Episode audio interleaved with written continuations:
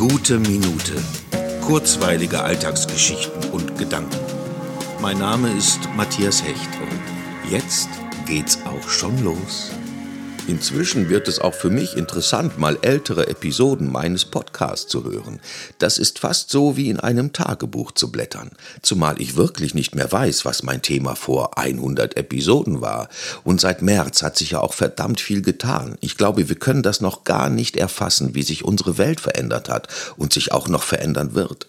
Aber was ich sagen kann, ist, dass die Idee zu diesem Podcast mich in der Zeit des Stillstands gerettet hat. Denn auch für mich ist es zu einem kaum verzichtbaren Ritual geworden und die unfassbar große Resonanz, mit der ich im Leben nicht gerechnet habe und die zu Beginn auch gar kein Thema war, hat mich durch die doch sehr krasse Zeit getragen und tut es nach wie vor. Und ich habe mittlerweile jeden Tag eine große Aufmerksamkeit für gute Momente. Deshalb ist es für mich nur schwer vorstellbar, eines Tages keine gute Minute mehr zu machen.